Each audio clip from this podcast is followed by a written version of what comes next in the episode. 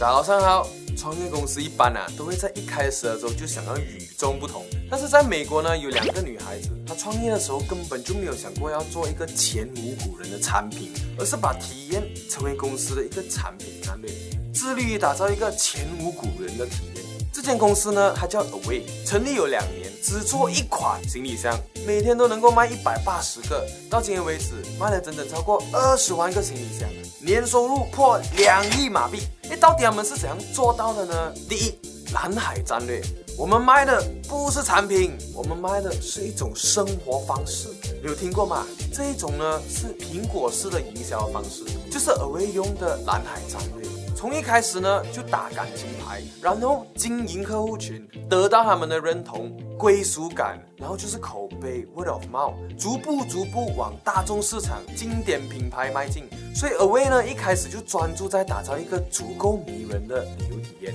而不是一个让人家拿来比较价钱的行李箱。第二，经营客户社群，Away 啊，他非常非常看重客户社群的消费体验。他甚至用了一个非常创新的玩法，让行李箱的颜色也在说故事。在二零一七年，趁着《Despicable Me》三电影热播，Away 就推出了迷恋颜色的行李箱。类似这样的策略，他们还用在了 Instagram 上。他们定时不断的分享艺术家在 Away 的行李箱上创作的照片，同时呢，也鼓励客户在 Away 的行李箱上进行创作。到今天为止，已经累积了三十五万粉丝，其中有九十八千的 post 都是粉丝贡献的。你看，又省时又省力，又能和客户交流。创业公司啊，一般在早期的时候都没有什么本钱。而唯这种创业公司真的很厉害，懂得利用卖体验这个蓝海策略，避开打价钱战，然后再和客户粉丝不断的交流，只做宣传，从而做到一个足够强的产品，